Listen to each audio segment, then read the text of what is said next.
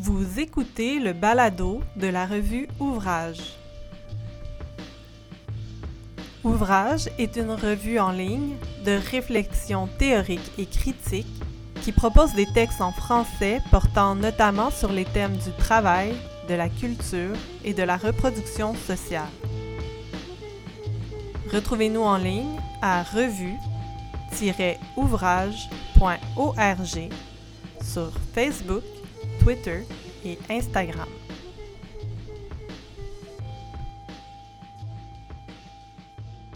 Dans cet épisode, Étienne Simard, Une gang de tout seul, télétravail et dystopie pandémie. La crise sanitaire a précipité la généralisation du télétravail à domicile dans bon nombre de secteurs.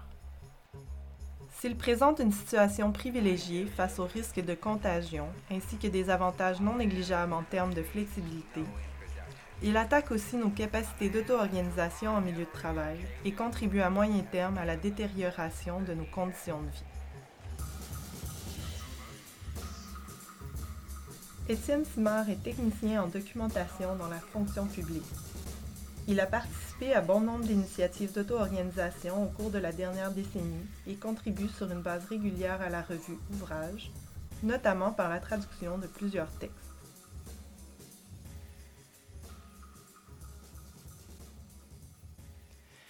Il aura fallu une pandémie mondiale pour me mettre au télétravail. Cela faisait un moment que des collègues et moi-même résistions à son déploiement dans l'ensemble de la fonction publique en ne participant pas au projet pilote mis en œuvre au sein de notre petite unité administrative. Les raisons du refus étaient variées. Une appréhension des risques de surveillance et d'invasion du domicile, une anticipation du surtravail, une crainte de l'enfermement et, surtout, une envie de passer à autre chose une fois la journée terminée. Mais les choses se sont précipitées. Dès le lendemain de la déclaration d'état d'urgence sanitaire, on pouvait lire et entendre dans les médias que la crise à venir serait une occasion pour le Québec de rattraper son retard en matière de travail à distance. À ma job, des collègues ont réclamé de pouvoir travailler à la maison, certains et certaines refusant même de rentrer, la peur au ventre, peu importe les conséquences.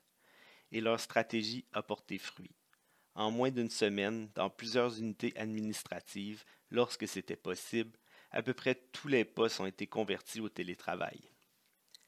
En certains endroits, l'employeur a équipé vite fait l'ensemble du personnel qui ne l'était pas encore. Ailleurs, on nous a demandé d'utiliser notre propre matériel. Il s'en est trouvé pour se plaindre d'être mal installé et de devoir assumer des coûts pour les connexions Internet et téléphoniques. Je plaide coupable mais le confinement semblait être une mesure raisonnable dans le contexte. À peu près tout le monde s'entendait là-dessus. Sauf que le télétravail était là pour rester. Dans la fonction publique, après un peu plus d'un mois de confinement, on apprenait, sans surprise, qu'il ferait partie d'une restructuration permanente de l'organisation du travail. Même son de cloche du côté des grandes entreprises privées. Alors que le travail à distance était volontaire ou marginal avant la crise, il serait désormais obligatoire. Ainsi, on pouvait lire dans le Journal de Québec que si les conséquences négatives de la pandémie apparaissent évidentes, un des côtés positifs de la crise aura probablement été de pousser tous ceux qui le peuvent, même les plus réticents, à se convertir au télétravail avec le discours ambiant voulant qu'on puisse trouver une certaine paix d'esprit avec le confinement et le télétravail, et que celui-ci permette un beat plus sain, aussi bien dire que pour quiconque s'y opposera, on le forcera d'être libre. Du privilège d'être en confinement. Bien entendu, plusieurs collègues y ont trouvé leur compte. Leur satisfaction concerne principalement la possibilité de pouvoir éviter le temps de transport, source de stress au quotidien.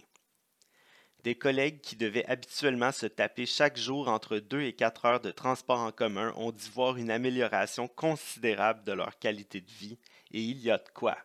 Je suis moi-même de ceux pour qui arriver à l'heure le matin est un combat que je perds souvent.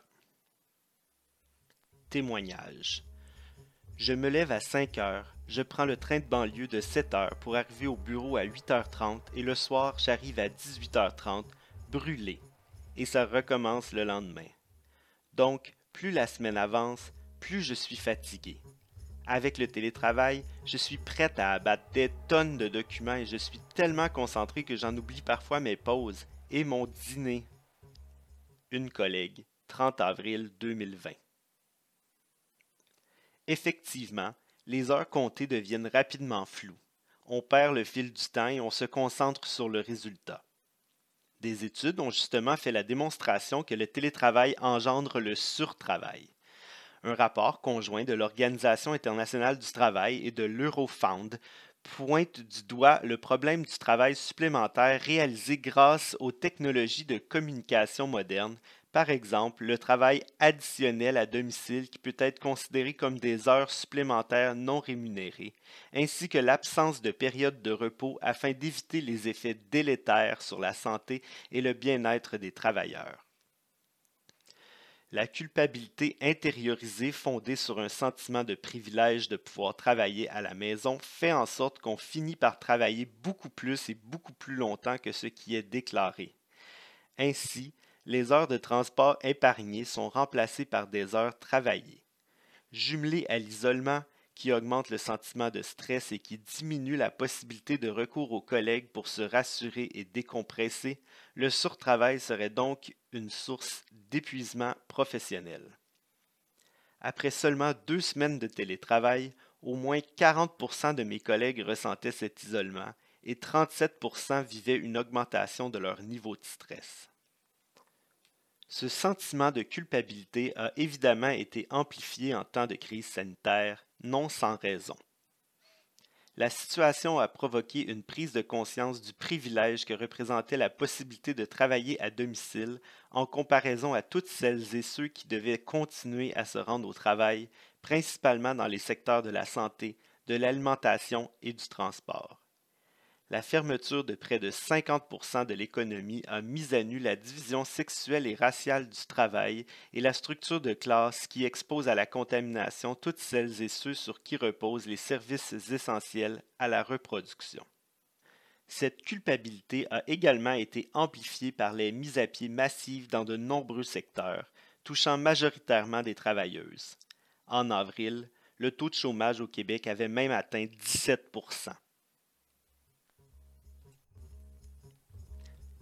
témoignage.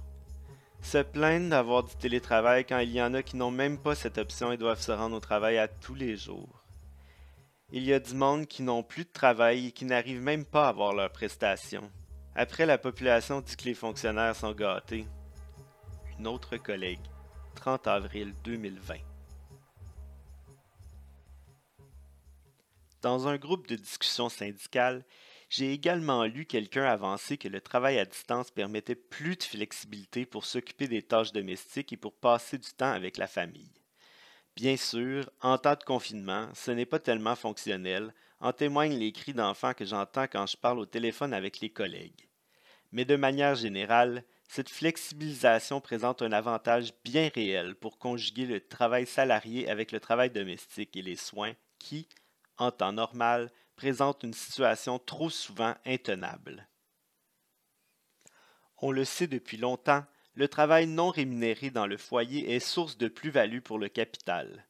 Nombreuses tâches de soins et d'éducation des proches nécessaires à la reproduction de la force de travail sont exécutées gratuitement et permettent aux capitalistes de faire du profit en exploitant les travailleuses et les travailleurs sans devoir payer tout ce qu'il en coûte pour les rendre aptes à travailler. Bien sûr, quand les femmes ont investi massivement le marché du travail, la donne a un peu changé et l'État a mis en place ou financé des services pour compenser. Mais progressivement, ces services ont été réduits alors que le capitalisme connaissait des crises récurrentes, permettant aux entreprises privées de développer de nouveaux marchés.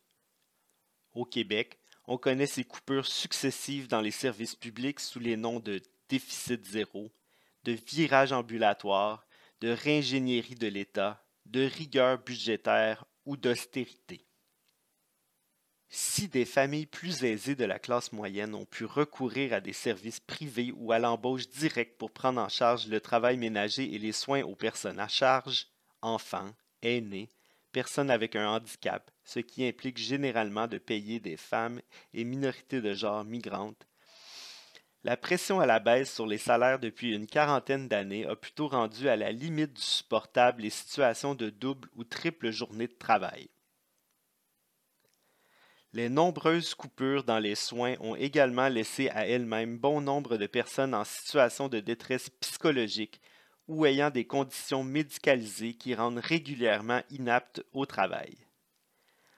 Des collègues notaient d'ailleurs la difficulté psychologique qu'implique pour elles le simple fait de se rendre physiquement au travail, de devoir s'arranger le matin, d'être confronté aux collègues et à la clientèle, de devoir se composer un visage, sinon souriant, au moins motivé. Témoignage. La socialisation forcée n'est pas faite pour tous. Certaines personnes sont extraverties et en ont besoin, je le sais, mais pour d'autres, plus introvertis, les conversations en bruit de fond, les interruptions constantes, la socialisation forcée, le brouhaha de l'heure de pointe sont source de souffrance et ont même causé des arrêts de maladie. Une collègue, 20 mai 2020. La prochaine danse, pour pallier les carences des services de santé, s'est ajoutée à la charge de travail familiale et domestique particulièrement en contexte de vieillissement de la population. On a vu dans les CHSLD durant la pandémie à quel point le travail des proches est vital pour assurer des soins décents. Bon nombre de patientes et patients ont dû vivre, et pour certaines et certains mourir, dans des conditions horribles durant la période où l'accès au centre a été interdit aux familles. Dans ce contexte d'explosion du travail gratuit dans les temps hors travail salarié, il n'est donc pas surprenant que les gens aient tendance à désirer plus de flexibilité pour organiser tout ça. La main-d'œuvre en mal d'improductivité. Les employeurs, pour leur part, désirent l'implantation du travail à distance pour réduire leurs dépenses dans les ressources matérielles et humaines. Il leur permet de diminuer la superficie des locaux et de les relocaliser dans des immeubles moins coûteux en taxes et en loyers hors des centres-villes, voire des grands centres. Mais aussi d'abaisser les coûts d'équipement. Ainsi, plusieurs de mes collègues n'ont pas tort de se plaindre à l'effet que l'employeur leur transfère des frais. Témoignage. C'est intéressant si l'employeur paye les frais requis qu'il doit payer, tels les frais de papeterie, frais d'Internet câblé, chaises ergonomiques, lignes téléphoniques fixes ou cellulaires, ordinateur de l'employeur, frais de déplacement, si applicable, frais de poste et autres frais connexes. Aussi, l'employeur doit garantir une excellente connexion Internet VPN, ce qui est souvent un problème actuellement. Un collègue, 30 avril 2020. Puis, il y a la santé physique. Une collègue qui avait commencé le télétravail depuis un an soulignait avoir mal à l'épaule depuis un bout à cause de la manière dont elle est installée pour travailler, comme moi, à la table de la cuisine. Or, si les responsabilités de l'employeur sont inscrites à la convention collective dans les milieux de travail syndiqués, les règles demeurent floues lorsqu'il est question de télétravail. Ainsi, lorsque l'employeur réduit ses coûts, ceux-ci ne disparaissent pas pour autant. Ils sont simplement transférés au personnel qui travaille à domicile. En plus de tout cela, l'employeur s'attaque aussi au temps mort, à l'improductivité, de manière à extraire ou à extorquer davantage de travail de la main-d'œuvre. Le contexte de surcharge dans la conciliation du travail salarié et du travail de reproduction, jumelé à la réorganisation managériale constante selon des modèles tayloristes, génère beaucoup d'absence au travail. Celles-ci constituent même des actes de résistance individuelle face au manque de valorisation ou à des changements dans l'organisation du travail, pour marquer une rupture du consentement dans des milieux où le conflit entre les salariés et l'employeur ne s'exprime pas de manière ouverte. En 2018, l'absentéisme au Québec représentait environ 7% du temps de travail, un chiffre comparable à ce qu'on observe ailleurs dans le monde les coûts de remplacement d'une personne salariée seraient de deux à trois fois supérieurs au salaire quotidien de celle-ci. Les boss préfèrent ainsi qu'une employée travaille quelques heures chez elle parce qu'elle est malade ou occupée à des obligations familiales, même si cela implique moins de productivité de sa part. Au final, ça lui revient moins cher qu'un congé de maladie. Témoignage. Moi, ce qui m'écœure, c'est de recevoir des courriels de mon employeur qui se pètent les bretelles en disant qu'une grande majorité des employés travaillent à distance alors que j'ai pas la technologie chez moi pour le faire. Je sais pas si mon unité administrative va avoir une cote pour mettre le monde au télétravail ou s'il a besoin de se faire dire qu'il est bon. Mais plusieurs de mes collègues ne sont pas en mesure de faire du télétravail et on reçoit de la pression même si on peut pas. Un collègue, 1er avril 2020. Or, l'improductivité fait également partie intégrante du milieu de travail. La chroniqueuse Géraldine Mosna-Savoie a fait remarquer à la radio que ce qui lui a le plus manqué durant le confinement, ce sont tous ces petits moments d'improductivité qui parsèment une journée normale de travail. Small talk dans le couloir ou devant la machine à café, blague en attendant qu'une réunion commence ou durant l'exécution d'une tâche en équipe, confidence durant les tours du bloc ou pause cigarette entre collègues pour décompresser. Des moments insignifiants en apparence alors qu'ils représentent les conditions propices à ce que se développe un rapport de communauté entre les collègues et, par le fait même, des occasions pour discuter de nos conditions de travail, pour comploter sur les moyens de pression à entreprendre et, plus généralement, pour aspirer à mieux.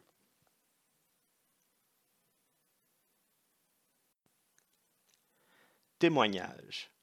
À la maison, nous n'avons pas tous les mêmes moyens financiers et ou l'espace pour recréer un espace de travail adéquat. De plus, j'ai le privilège d'adorer ma job et les gens avec qui je travaille.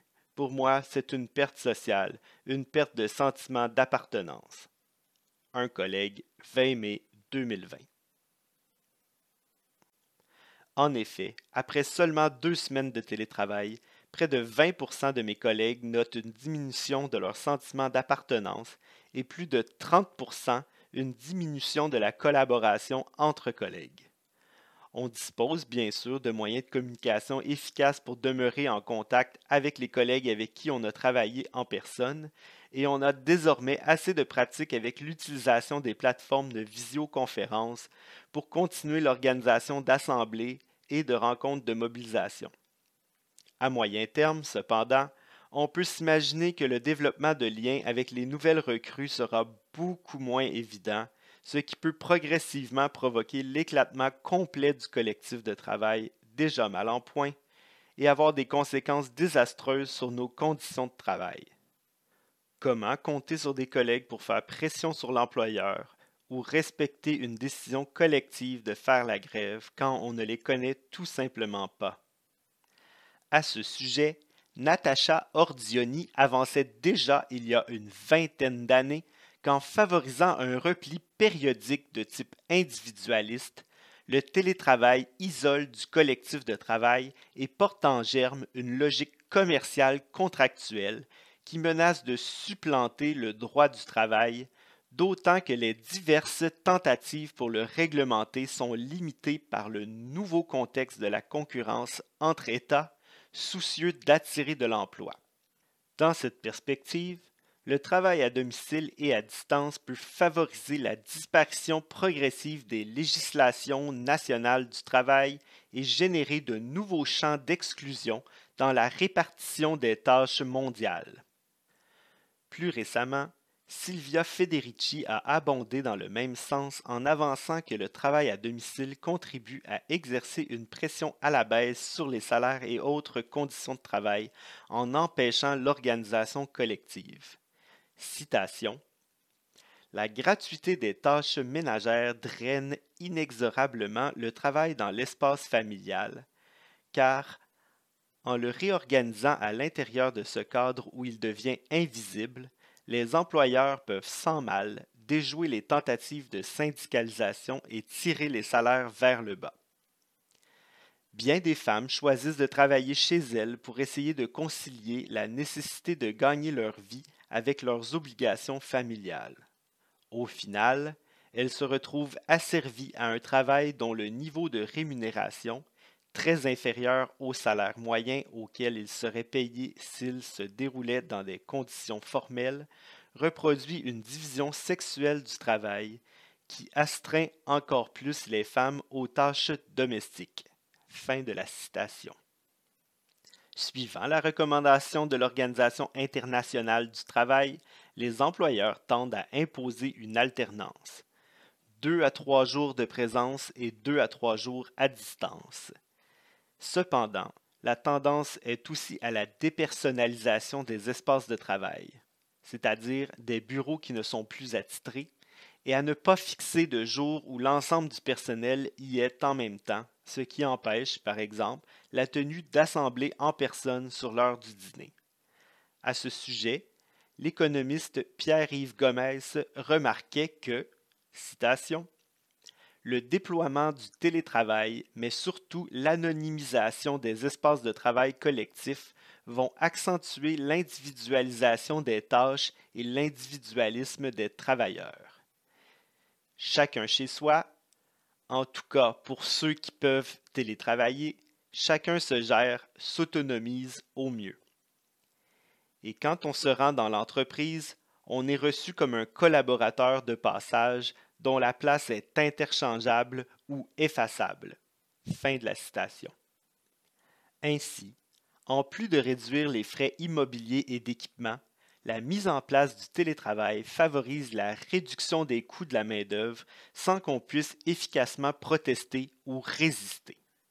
Qui plus est, en isolant certaines activités qui peuvent être externalisées, un employeur peut se passer d'une partie du personnel en sous-traitant ses tâches à la pièce à des travailleuses et travailleurs autonomes ou via des agences de téléservices, remplaçant ainsi des frais fixes, salaires réguliers, par des frais variables, salaires aux pièces, qui constituent, selon Marx, une source extrêmement abondante de prélèvements sur le salaire et d'escroqueries capitalistes. Il ne faut pas non plus oublier l'économie sur les salaires des équipes d'entretien, généralement déjà en sous-traitance, quand le personnel s'allie chez soi plutôt qu'au bureau. Avoir l'état de ma cuisine se détériorer à force d'y travailler à la semaine longue, difficile de ne pas prendre conscience du travail invisible colossal exécuté par les équipes d'entretien après mes heures de travail, évidemment, encore une fois, par des personnes migrantes ou racisées. Dans le même sens, on peut s'attendre à une nouvelle vague de délocalisation de nombreux emplois, comme on les a connus du côté du service à la clientèle dans les centres d'appel pendant la décennie précédente. En ce qui concerne la fonction publique du Québec, le gouvernement a annoncé que le télétravail aiderait à relocaliser quelques 5000 fonctionnaires. Une déclaration qui est survenue deux semaines après qu'on ait appris la mise à pied d'environ 12 000 membres du personnel et à laquelle l'employeur a renoncé un mois plus tard pour le moment. On se doute que les employeurs ne vont pas se passer d'une grosse partie de leur personnel, mais qu'ils vont plutôt profiter de la situation pour le remplacer par une main-d'œuvre plus flexible et prête à travailler dans de moins bonnes conditions en rendant beaucoup plus difficile la possibilité de former une communauté de lutte au sein du milieu de travail, cette opération de démantèlement du collectif de travail est une tentative d'anéantissement de ses capacités d'organisation. La réduction du revenu et la détérioration de nos conditions de travail qui en résultent sont, quant à elles, des attaques directes à notre autonomie elle rend la possibilité d'exercer des activités émancipatrices à l'extérieur du travail dépendante de l'employeur. Et cette façon de faire est possible parce que le système capitaliste a la capacité d'étendre son emprise sur les espaces qu'on aménage pour des fins improductives en le convertissant en espaces de travail directement ou indirectement productifs une chambre qui n'est plus à soi. En plus de faire partie d'une communauté de lutte pour prendre acte de ce qui nous opprime, confronter des idées et se donner les moyens de se réapproprier nos vies, il est impératif pour toute démarche de disposer d'espace pour lire, réfléchir, formuler des idées dans sa tête ou à l'écrit. Qu'il soit individuel ou collectif, cet espace est, comme ressource émancipatrice ou libératrice nécessaire, une chambre à soi libre des préoccupations familiales ou professionnelles. Il y a près d'un siècle, Virginia Woolf réfléchit aux raisons pour lesquelles il n'y a presque pas d'écrivaine dans l'histoire de la littérature, en se concentrant sur les conditions matérielles nécessaires à l'écriture. En partant de sa propre expérience, elle en vient à identifier deux conditions. Une rente de 5000 livres, héritée de sa tante, et une chambre à soi, ou un lieu à soi, qu'on peut fermer à clé pour s'extraire des responsabilités familiales. À la fin de son essai, elle en fait même l'objet d'une lutte politique pour le siècle à venir, visant l'émancipation des femmes. Citation La liberté intellectuelle dépend des choses matérielles. La poésie dépend de la liberté intellectuelle. Fin de la citation. Pour elle, l'écriture, et donc l'émancipation, nécessite ces conditions matérielles qui permettent de voir les êtres humains non plus en relation les uns avec les autres, mais en relation avec la réalité.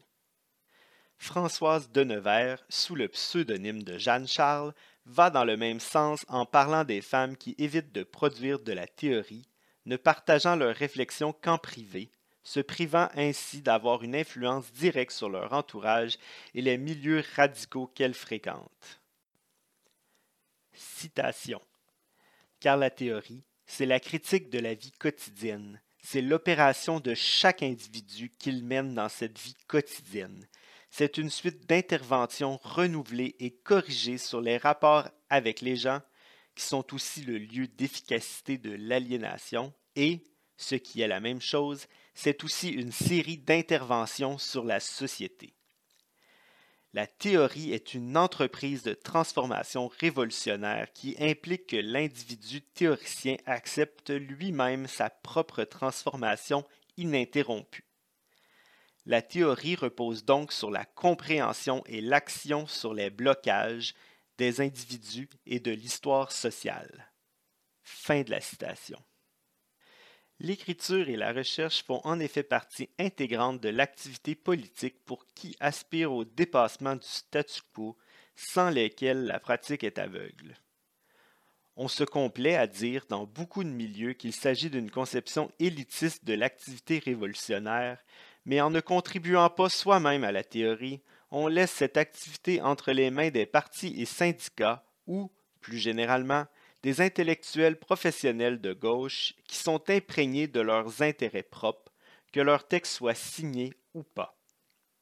J'entends par là celles et ceux que Nicole Lorrain classait dans la catégorie de la gauche par profession, les intellectuels de carrière qui, malgré leurs déclarations de principe de gauche, profitent assez bien de l'ordre établi et n'en sont pas aussi profondément insatisfaits et insatisfaites que leurs discours et critiques pourrait le laisser supposer.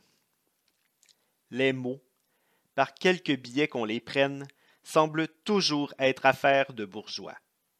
C'est vrai, disait Tronti. Quand on est dans une société ennemie, on n'a pas la liberté de choisir les moyens de la combattre, et les armes, qui ont servi dans les révoltes des prolétaires, ont toujours été prises dans les arsenaux des patrons. Reprenant les idées de Woolf, dans l'optique de défendre la revendication d'un revenu minimum garanti, Antonella Corsani s'est demandé quelles sont les conditions nécessaires pour l'émergence de multiples récits du monde. Mais en concentrant son attention sur le revenu décent pour se libérer du temps et des inquiétudes, elle laisse de côté l'élément important qui est un espace de travail, elle a d'ailleurs horreur du terme pour désigner cette activité émancipatrice nécessaire pour l'écriture. L'espace de travail que j'utilise le plus souvent pour formuler mes idées, c'est la table de ma cuisine, tard en soirée, lorsque le quartier est endormi. J'aurais un tout autre rapport à cette pièce si j'avais des enfants à nourrir, puisqu'elle serait intimement associée à ce travail. Je voudrais m'extraire de la cuisine pour penser au-delà de mes obligations quotidiennes. Je ne peux d'ailleurs éviter de penser au sarcasme des scénaristes des Simpsons lorsque le personnage de Marge dit que quand Virginia Woolf a écrit qu'une femme doit avoir une pièce pour elle seule, elle parlait sans doute de la cuisine. Bref, c'est exactement de cette chambre à soi dont le télétravail vient me déposséder de manière à l'incorporer à la sphère de la production, à la mettre au service de mon employeur. Ce lieu à soi qu'on réussit de peine et de misère à aménager pour écrire ses réflexions à l'extérieur des heures salariées. J'ai eu tellement de mal à écrire le présent texte depuis que la table de ma cuisine est devenue mon espace de travail, cela m'a pris des mois pour l'achever.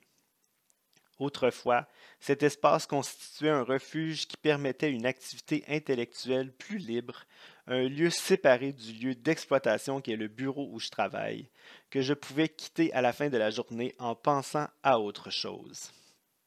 Le télétravail brouille et rend encore plus poreuse la frontière entre travail et hors travail.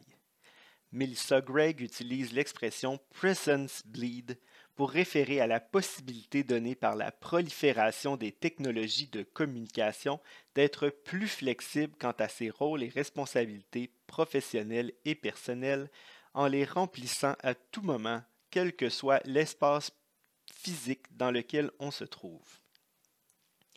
Ainsi, on peut être présent ou présente au travail en étant chez soi. Reprenant cette idée, Elise Thorburn avance que ce phénomène obscurcit la quantité de travail que demandent les technologies du travail comme l'ordinateur, le téléphone cellulaire, les logiciels spécialisés. En termes de surexploitation, des travailleuses et travailleurs en Chine disaient que, pendant le confinement en télétravail, ils sont passés de 996 à 007 c'est-à-dire d'un horaire de 9 heures jusqu'à 21 heures, 6 jours sur 7, à un horaire de minuit jusqu'à minuit, 7 jours sur 7, parce que la direction augmentait de façon draconienne la pression à l'aide d'outils de surveillance numérique. Ainsi, l'employeur et, plus largement, le capital dépossède de cet espace de réflexion et d'écriture afin de faire travailler davantage à moindre coût. Cela peut paraître paradoxal parce qu'au départ, le travail à domicile, loin d'être une forme nouvelle d'organisation du travail, a tendu à disparaître justement en raison de son improductivité. En effet, avant le développement de la grande industrie au milieu du 19e siècle, la maisonnée était le lieu de production manufacturière et la famille une unité de production de base. Dans l'industrie du textile, par exemple, il était courant en France et en Angleterre que des couturières travaillent à la maison. C'est dans l'optique d'augmenter la productivité que les employeurs ont créé les milieux de travail.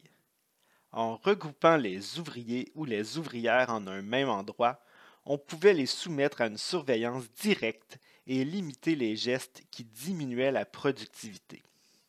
L'espace de travail constituait ainsi un appareil de contrôle intense et continu, contrôle qui s'est de plus en plus accentué avec l'organisation tayloriste du travail, comprétant scientifique, avec pour aboutissement la chaîne de montage. Les principes de cette chaîne de montage ont eu leur prolongation dans les domaines des services avec l'implantation de la méthode Toyota ou le Lean dans les bureaux, les hôpitaux, les bibliothèques, etc. Si le télétravail a presque disparu dans certains secteurs au courant du 20e siècle, il n'a pas fallu attendre le concept de télétravail dans les années 70 pour le voir réapparaître. Dans les faits, on le trouve dans la chaîne de production des entreprises capitalistes à toutes les époques, dans tous les pays et dans tous les secteurs d'activité. Mais il a fallu attendre l'arrivée dans les foyers des ordinateurs personnels, de l'Internet, des téléphones cellulaires dans les années 90 et 2000 pour son redéploiement à plus grande échelle. À l'image de qui pouvait se le permettre, le télétravail est au départ demeuré très masculin et réservé à des fonctions de cadre ou de professionnel. On qualifie généralement ces tâches comme nécessitant un haut niveau d'autonomie, d'autodiscipline et même d'adhésion propre au nouvel esprit du capitalisme parce qu'elle échappe à la surveillance directe. Sauf qu'avec l'arrivée des technologies de communication plus sophistiquées et accessibles, avec l'omniprésence des moyens de communication dans nos vies au cours de la dernière décennie, la surveillance devient elle aussi portable. Le panoptisme, dont parle Michel Foucault, selon lequel les employés comme les prisonniers et prisonnières sentent qu'elles et ils peuvent être surveillés à tout moment, et qui avait justifié la mise en place des milieux de travail pour augmenter la productivité, peut désormais être organisé à distance de manière efficace. Il existe d'ailleurs des applications de gestion du télétravail qui enregistrent le moment de connexion, le nombre d'heures à taper, des captures d'écran régulières et même des photos prises via la webcam. Elles calculent même une cote de productivité. Dans certains milieux de travail, cela prend aussi la forme d'une application qui indique en permanence si l'ordinateur est actif ou non et fait office de pointeuse comme on en trouvait à l'entrée des usines. Vient également l'exigence d'un rapport quotidien des activités accomplies. Ainsi, chaque geste et chaque temps mort peut être noté avec précision comme sur une chaîne de montage. L'appareil de surveillance directe existe toujours sans que le personnel soit concentré dans un même espace physique. Et l'impression de pouvoir être contrôlé et discipliné à tout moment demeure. Selon des données collectées par mon syndicat, près du tiers de mes collègues considèrent même que leur autonomie professionnelle a diminué en cette période de télétravail forcé par la pandémie, en raison du contrôle obsessif exercé par leurs gestionnaires. En ce sens, le discours selon lequel le télétravail permettrait une plus grande autonomie apparaît sous son vrai jour, une publicité trompeuse. La platitude dystopique. Le télétravail bénéficie pour l'instant d'un bon support. Certaines et certains le considèrent même comme une concession des employeurs en réponse à l'absentéisme en période de crise, à défaut d'offrir une meilleure rémunération. Il s'agirait, en ce sens, d'une demande des employés motivés par la volonté de s'affranchir d'une ambiance de travail minée par la modernisation managériale afin de pouvoir souffler un peu face à la dégradation des relations humaines en milieu de travail. Mais le télétravail se heurte simultanément à une résistance non négligeable. Les résultats d'un sondage réalisé par mon syndicat en plein cœur du confinement indiquent que 25% de mes collègues éviteraient le télétravail si elles et ils en avaient le choix. Un quart des collègues, c'est ce qu'on appelle une masse critique avec laquelle on peut envisager s'organiser. Cela explique peut-être en partie pourquoi quelques 1400 de mes collègues se sont portés volontaires lorsque le gouvernement a lancé un appel au renfort dans le secteur de la santé prête et prêt à s'exposer à la contamination pour se sentir utile plutôt que de rester à la maison. Cette résistance est d'autant plus à considérer que la satisfaction vis-à-vis du travail à domicile risque de s'estomper une fois la crise sanitaire terminée. On pourra à ce moment-là mieux évaluer les dommages en termes de capacité d'organisation à savoir que le télétravail permet à l'employeur d'attaquer les possibilités de mener une activité politique autonome dans les milieux de travail, autant sur le plan pratique, en faisant éclater le collectif de travail, que sur le plan théorique, en s'accaparant et en détournant l'espace nécessaire à l'écriture pour extraire un maximum de plus-value. Tout cela pour nous faire travailler davantage et rien d'autre, à moins que cela ne soit pour nous rendre aptes à retravailler le lendemain. On reconnaît assez bien ce processus de désocialisation dans l'histoire du capitalisme dont parlaient les opéraïstes italiens durant les années 60, à travers laquelle le travailleur doit devenir une figure socialement et subjectivement vide, pure force de travail, qui n'a d'autre identité que celle qui lui vient de son statut de rouage de l'organisation capitaliste de production. Ce processus inclut à la fois le démantèlement du collectif du travail, mais aussi l'accaparement du domicile et son encastrement dans la chaîne de montage à l'aide notamment des moyens de communication faisant partie de ce que Tronti appelait l'usine sociale. Citation Au niveau le plus élevé du développement capitaliste, le rapport social devient un moment du rapport de production et la société tout entière devient une articulation de la production, à savoir que toute la société vit en fonction de l'usine et l'usine étend sa domination exclusive sur toute la société. Fin de la citation.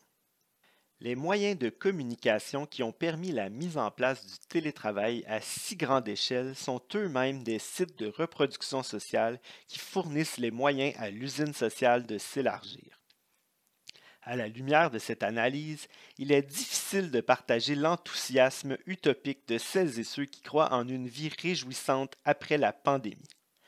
Il n'est pas nécessaire cependant de tomber dans le pessimisme dystopique orwellien.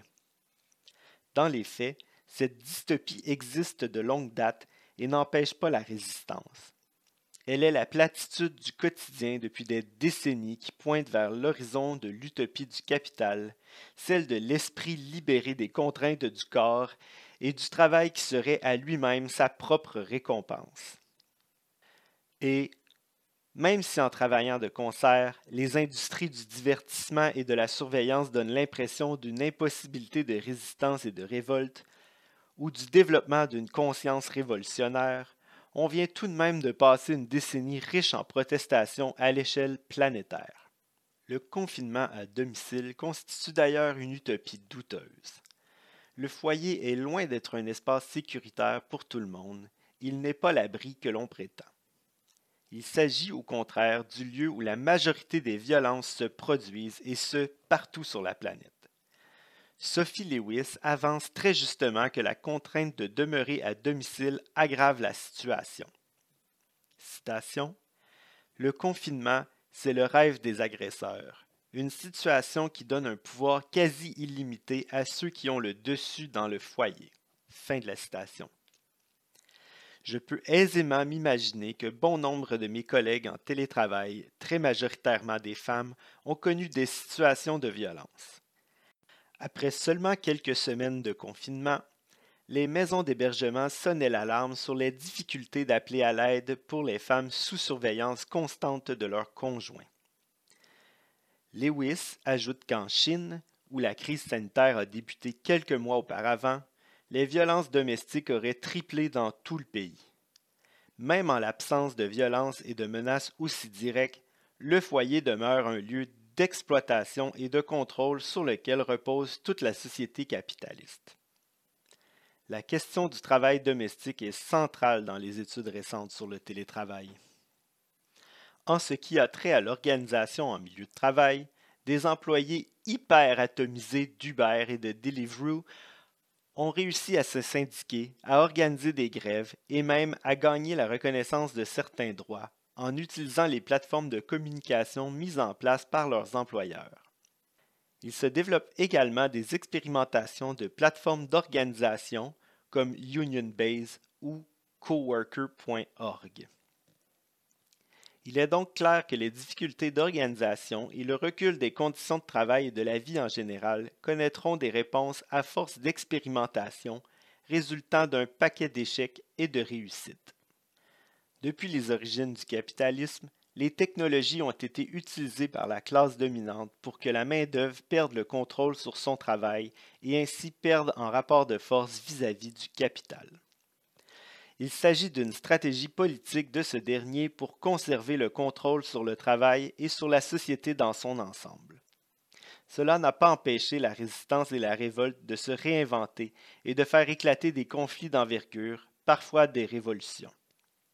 Ainsi, si la dystopie est un cauchemar, c'est le cauchemar de la platitude quotidienne composée de multiples violences qui progressent à une vitesse flamboyante et qui tend à faire de nous une gang de tout seuls, ensemble ou séparés. La priorité est à gagner du temps pour se réorganiser. C'est pour cette raison qu'il importe d'opérer des blocages, quelle que soit la position qu'on occupe dans la chaîne de montage de l'usine sociale.